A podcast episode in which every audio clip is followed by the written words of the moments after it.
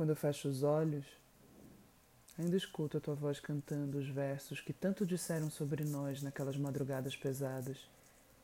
Lembra como era bom não arder sozinho?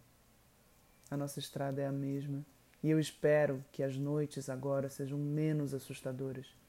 Eu espero que nenhuma das nossas palavras seja perdida e que as ruas de São Paulo soprem histórias bonitas e reais sobre você.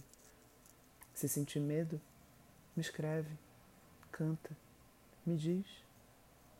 Quando eu estava perdida entre os amargos de mim, você falou.